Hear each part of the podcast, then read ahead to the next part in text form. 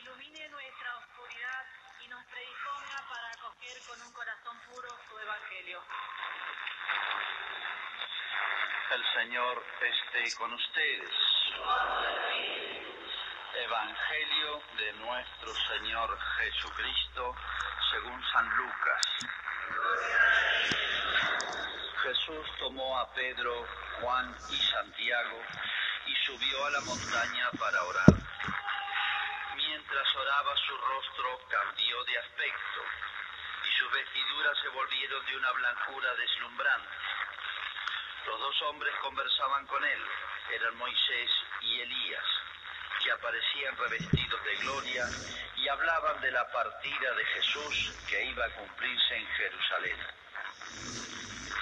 Pedro y sus compañeros tenían mucho sueño, pero permanecieron despiertos y vieron la gloria de Jesús y a los dos hombres que estaban con él. Mientras estos se alejaban, Pedro dijo a Jesús, Maestro, qué bien estamos aquí. Hagamos tres carpas, una para ti, otra para Moisés y otra para Elías. Él no sabía lo que decía. Mientras hablaba, una nube los cubrió con su sombra y al entrar en ella, los discípulos se llenaron de temor. Desde la nube se oyó entonces una voz que decía, Este es mi Hijo el elegido, escúchenlo. Y cuando se oyó la voz, Jesús estaba solo. Los discípulos callaron y durante todo ese tiempo no dijeron a nadie lo que habían visto. Es palabra del Señor.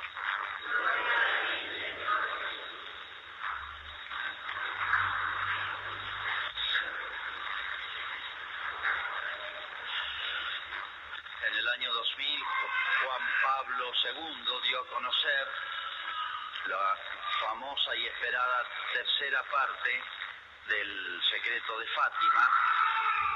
Y era una, un cuadro, vio como una película, digamos, en vivo, había como una gran procesión encabezada por un hombre de blanco, que era el Papa, seguida de una multitud de sacerdotes, laicos, obispos, familias de todas razas, etcétera, edades, que atravesaban una ciudad medio en ruinas y subían una montaña, en la cual en la cumbre de la montaña había una cruz enorme. Al llegar al pie de esa cruz, el Papa caía muerto, lo asesinaba. Y el Papa, mientras subía esa montaña, encabezando esa procesión, dice, subía este, muy dolorido, acongojado, como Cristo subiendo al monte Calvario, una cosa así. Bien, eso es una figura de la iglesia, ¿no?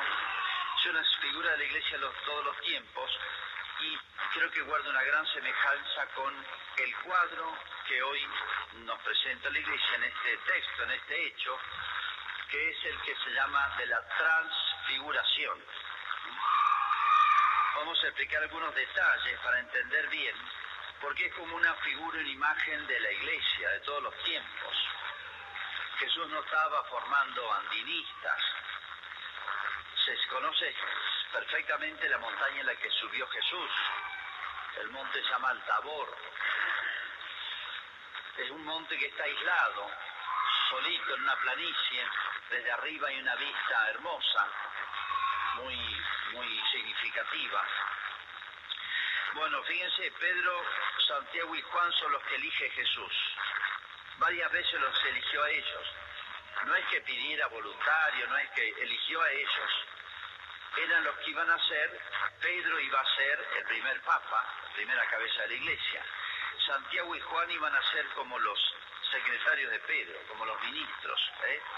Van a ser los dos más importantes los que se apoyara Pedro después en su gobierno. Es como si lo estuviera preparando para algo especial. Subió la montaña para orar. Podría haber orado en cualquier lado, podría haber este episodio ocurrido en cualquier lado, pero fue en esa pequeña montaña. En dos horas se sube. Hoy cuando se visita Tierra Santa, uno de los lugares que obviamente se visitan es este. ¿eh? Se conoce exactamente la montaña y arriba, bueno, este, han construido un templo que recuerda la transfiguración. Bien, subir a la montaña, que es todo un signo. Acuérdense que Jesús retoma muchos hechos, figuras, episodios, personas de la historia de Israel. Hubo otro gran episodio y tiene que ver con el que aparece aquí, que es Moisés. Moisés subió una montaña, el Sinaí. Cuando salen de Egipto con todo el pueblo, Moisés sube la montaña y en la montaña le habló Dios, en la montaña trató con Dios como un amigo trata como otro amigo, y en la montaña Dios le dio a Moisés, le enseñó, le transmitió todo lo que sería todo lo que sería la ley de Israel. Es decir, todo aquello que nosotros llamamos la ley religiosa, o sea, eh, las normas de la, de la religión, de la liturgia, de, los sacramentos, las normas de los sacramentos, pero además el código civil, el código penal, el código de comercio, todo, todo lo que es la ley de un pueblo, civil y religiosa. De manera que el pueblo de Israel fue como fundado, ordenado, organizado, legislado por el mismo Dios a través de Moisés en esa montaña. Aquí Jesús aparece como el nuevo Moisés, Jesús del cual Moisés era una figura, igual que el otro personaje que se llama Elías. Elías era un profeta muy famoso, tal vez el que más en Israel, porque vivió la época de más eh, abandono religioso de Israel, apostasía, y fue el único que quedó. todo el resto de los profetas los habían degollado. El rey de Israel los había matado quedó él solo y lo buscaban para matarlo. Tuvo que huir, pero fue poderoso en palabras y milagros porque él, en nombre de Dios, cerró el cielo, como dicen. Eh, hizo que no lloviera como castigo para Israel para que reaccionara durante tres años, una sequía terrible. Y después con su palabra también devolvió la lluvia, el agua. Es un hombre que hizo respetadísimo, temidísimo en Israel, porque eran tiempos muy vergonzosos para Israel. O sea, que aparezca Elías ahí es muy significativo, junto con Moisés. Y Elías se tiene que escapar, porque lo buscan para matarlo, el rey, imagínense. Y escapa y se refugia en el monte Sinaí, donde estaba Moisés. Es como si fuese a buscar protección en ese lugar santo, sagrado, ¿eh? y para inspirarse, para recuperar, se puede decir, toda la vida espiritual de Israel. Por eso esta, esta montaña es una figura, no solamente retomar lo de Moisés, lo de Elías, de aquella montaña, sino que la montaña siempre ha significado la, cumbre, lo que está más alto, lo que está más cerca de Dios. Pero para llegar allá arriba tenemos que hacer un esfuerzo humano, como diciendo las cosas más altas, más nobles, más buenas, se alcanzan con esfuerzo. No vienen solas, no nos sentamos a esperarlas. Siempre se presentó la vida cristiana como una subida a una montaña. No solamente esta, sino el monte Calvario se habla, aunque es una pequeña colina, pero es una figura. Y hay un gran autor, un doctor de la iglesia, tal vez el más grande de todos, en este tema, se llama San Juan de la Cruz, presenta toda la vida cristiana como la subida, y el libro se llama Subida al Monte Carmelo, que es una montaña de Israel también, subida al Monte Carmelo. Toda la vida cristiana es como una subida a una montaña donde se encuentra allá arriba uno con Dios, no abajo, sino arriba. Dice que Jesús se transfiguró. Eso viene de cambió su figura, dice acá cambió de aspecto y sus vestiduras se volvieron de una blancura deslumbrante. Otros apóstoles, otros evangelistas dicen de una blancura tal que no conocemos nada parecido acá en la tierra, una blancura especial. Bueno, es un instante en el cual Jesús dejó desbordar sobre su humanidad, incluso sobre su ropa, podemos decir, pero sobre todo sobre su cuerpo, la gloria la perfección de su divinidad, porque Cristo es Dios. la tenía como retenida y es como si le hubiera dejado desbordar para mostrarnos y mostrarles sobre todo a ellos anticipadamente lo que va a ser la otra vida cuando resucitemos, cuando resuciten los muertos. Todos vamos a morir, pero el cielo no es para el alma solamente, sino el cielo es para el cuerpo y el alma, para toda la persona. Y en el cuerpo tendrá esas, nuestra misma humanidad, nuestro mismo cuerpo tendrá esas propiedades nuevas, ¿eh? entre otras es esta. Dice que hablaban, Moisés y Elías con Jesús, hablaban de la partida de Jesús, que se iba a cumplir en Jerusalén. Se refiere a la muerte de Cristo. Hablaban de la muerte de Cristo, ¿eh? no sabemos en detalle qué, pero faltan, cuando ocurrió esto, falta poquito ya para la pasión, faltan seis meses. Es como una de las últimas preparaciones que va a hacer Jesús de los suyos, de los tres más importantes, para ese momento que se va poniendo cada vez más difícil. No es que vino de golpe el rechazo de Jesús. Comenzó casi desde el principio. Casi desde el principio. ¿Se acuerdan? Apenas predicó Jesús en su pueblo, lo buscaron para matarlo.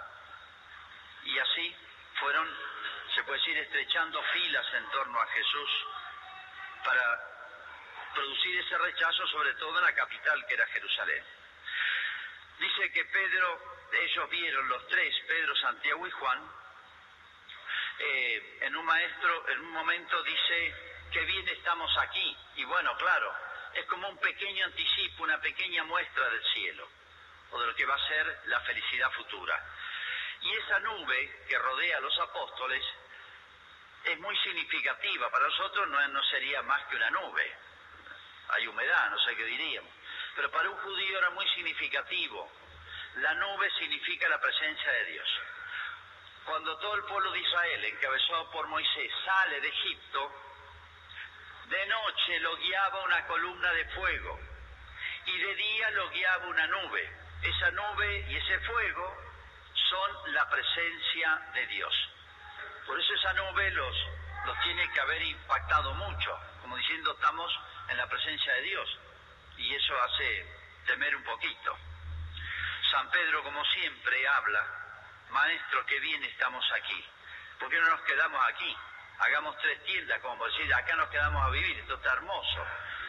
Terminó de hablar y dice que desapareció la nube y que lo vieron a Jesús solo, se acabó todo. Ahora hay que bajar. O sea, ahora continúa la vida. En una imagen, un cuadro nomás. Jesús los estaba entonces preparando a ellos como líderes, como jefes, pero esto es una figura de la iglesia. O sea, nosotros también, cada uno, de otra manera, estamos invitados a subir la montaña. Subir la montaña es buscar a Dios, buscar la santidad, buscar la perfección, buscar lo mejor. ¿Por qué su vida? Porque bueno, nosotros, toda la vida cristiana, se puede decir, es como hay que hacer un esfuerzo. Las cosas más altas, más grandes, más nobles, más perfectas, no se consiguen sin esfuerzo. Y hay un enemigo adentro nuestro así como de adentro nuestro nacen cosas buenas, santas, de la fe, de la esperanza, de la caridad, de las virtudes. Nos nacen inclinaciones buenas por las cuales queremos buscar a Dios y perseverar. De adentro nuestro también nacen, como he dicho muchas veces, esas siete inclinaciones enemigas que tenemos. La soberbia, la avaricia, pero una de ellas que es la que les quiero recordar aquí, muy poco considerada, muy poco advertida, muy poco tenida en cuenta, y una de las que más estragos hace es lo que se llama la asidia, mal eh, referida a veces, mal indicada a veces como pereza, como pereza. Uno dice los siete inclinaciones capitales, vicios capitales o pecados capitales, una es la pereza no es la pereza que nos da de levantarnos, de ir a trabajar, de hacer un esfuerzo. Es mucho más profunda, es la aridez, la sequedad, el fastidio a veces la desgana para las cosas más altas, para las cosas, para las cosas espirituales. Siempre cuesta subir la montaña. Ningún andilista le va a decir, es como andar cuesta abajo. No. Por más entrenado que uno esté, subir la montaña, cada paso cuesta, por definición, por esencia, porque es así. En la vida cristiana, bueno, nueve de cada diez cosas nos cuestan un poquito, nos cuesta perseverar, nos cuesta luchar contra nuestros defectos y a veces abandonamos, yo soy así, terminamos diciendo. Nos cuesta buscar lo mejor, nos cuesta hacer la pequeña penitencia de cuaresma, todo nos cuesta. Todo ser humano, pues somos hijos de Adán. Y esa aridez, sequedad, vagancia para las cosas espirituales que nos hacen abandonar el camino espiritual o el camino de la perfección, que debiera ser algo siempre presente, es de la esencia del bautismo, es de la esencia del bautismo que es un nacimiento crecer. Es de la esencia del bautismo crecer como es de la esencia un niño crecer. Y si un niño pasan tres años y está igual, van al médico preocupados. Aquí algo pasa, se detuvo el crecimiento. Es de la esencia nuestra crecer. Y si nos estancamos, hay algo que anda mal. Y el enemigo que nos hace detener o volver atrás, ese enemigo que tenemos adentro, que es distinto de la avaricia, de la soberbia, de la lujuria, todo lo demás, se llama la asidia, que es la flojera, la vagancia para las cosas espirituales. Y terminamos conformándonos. No soy ni demasiado malo, no mato a nadie, no robé el banco, no asalté a nadie, no le pego a mi mamá, no, no, no hago cosas que merezcan la, la, la, cárcel, entonces no soy malo, pero tampoco soy muy bueno. En eso queda. Entonces, queda como estancada la vida cristiana. No busca crecer, no busca lo mejor, no busca lo más. Y lo que provoca eso en el alma es ese enemigo tenemos adentro, se llama lascivia. Fíjense en la historia de Israel, Toda la historia de Israel es interesante conocerla y para eso existieron dos mil años de historia, es para explicarnos mejor estas cosas. El pueblo de Israel que vivía en estado de esclavitud en Egipto y milagrosamente Moisés lo sacó haciendo muchos milagros, empezó a caminar hacia la tierra prometida. Le había prometido una tierra extraordinaria, un territorio propio. ¿Qué más quiere un pueblo? Un territorio rico.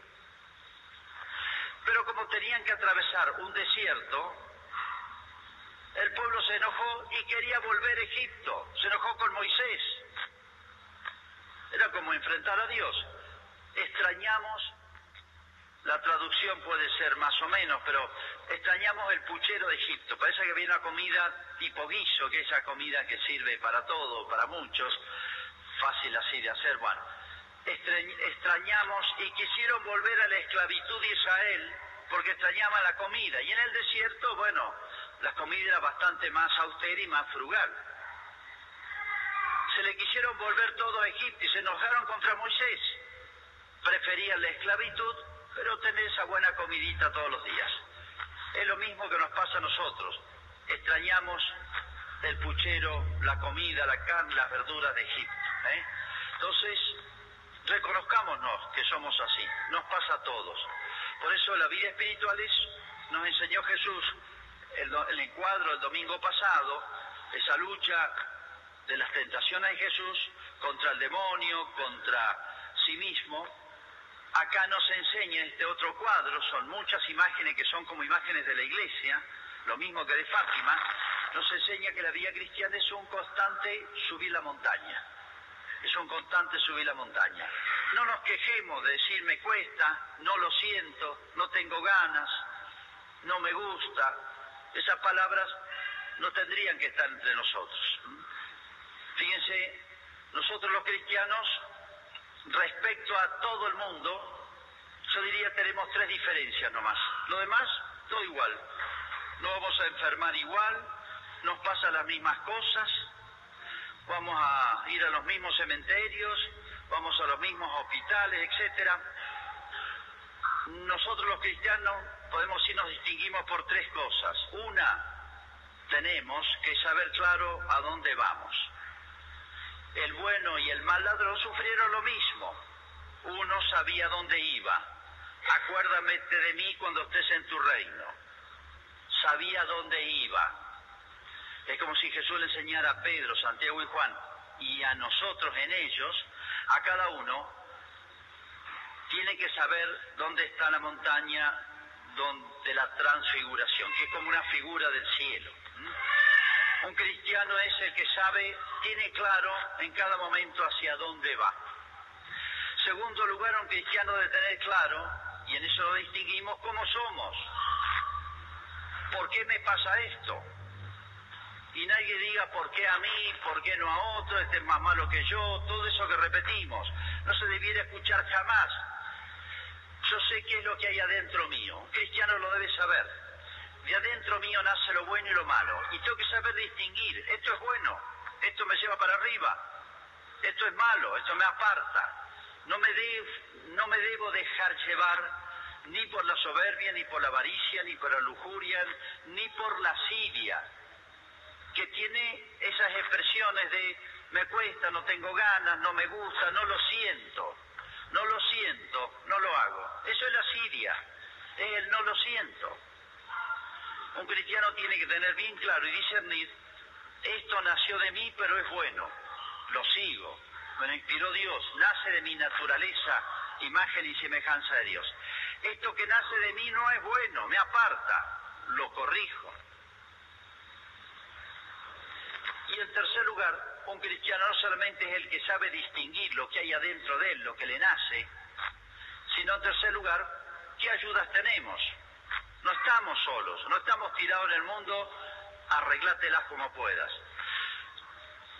Este es mi hijo amado, escuchadlo. Nosotros sabemos a quién escuchar, a quién imitar y yo diría de quién agarrarnos, porque solos no podríamos llegar a la montaña. Cristo se los llevó, vengan, yo les voy a indicar dónde tenemos que ir.